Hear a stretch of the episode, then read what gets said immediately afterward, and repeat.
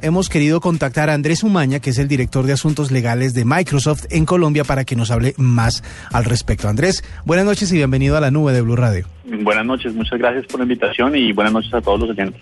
Bueno, cuéntenos de qué va esto, cómo es, cómo es el asunto del cibercrimen y por qué la gente debe estar alerta y pensar que no es algo que le pasa solo a grandes empresas y a, y a personajes muy conocidos. Bueno, tal vez lo primero que vale la pena destacar es que hoy en día eh, el, el cibercrimen ha dejado de ser una una actividad aislada por parte de un, de un hacker metido en un sótano y ha pasado a ser toda una industria a nivel global. Hoy en día estamos hablando de eh, cientos de personas que se agrupan y trabajan mancomunadamente en cometer estos delitos informáticos y por eso la, actividad y los riesgos son mucho mayores a los que antes veíamos.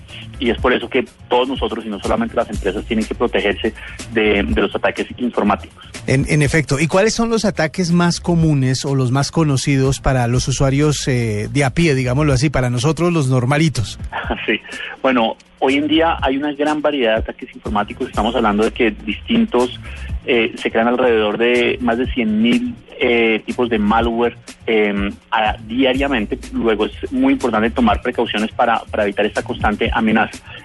Las modalidades más em, comunes para los usuarios comunes como, como, nosotros, digamos que, que, simplemente navegamos por Internet y, disfrutamos de, nuestros computadores, son definitivamente los correos electrónicos eh, en donde los delincuentes informáticos hacen pasar por una empresa reconocida eh, y le solicitan información alegando algún tipo precisamente como de, eh, de problema de, seguridad. Entonces muchas veces estos correos pretenden obtener las contraseñas de las personas informándoles que ha habido un problema de seguridad con su cuenta de banco, con su cuenta en un sitio de comercio electrónico, etcétera, etcétera.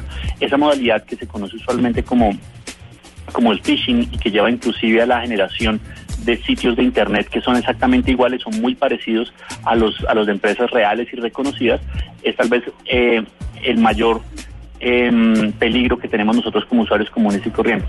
ahí vienen una serie de recomendaciones asociadas a, al manejo y a la respuesta eh, de este tipo de correos que nos llegan frecuentemente.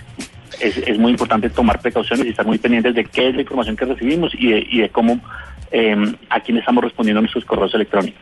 Ok, hay que tener muchísimo cuidado con eso, pero durante muchísimos años hemos oído hablar de los virus, de los eh, gusanos, de los troyanos, de un montón de términos que, que realmente la gente cree que con el antivirus que tienen eh, gratuito en su en su computador, con ello, con eso se están defendiendo, pero obviamente los, los delincuentes informáticos siguen trabajando alrededor de esto.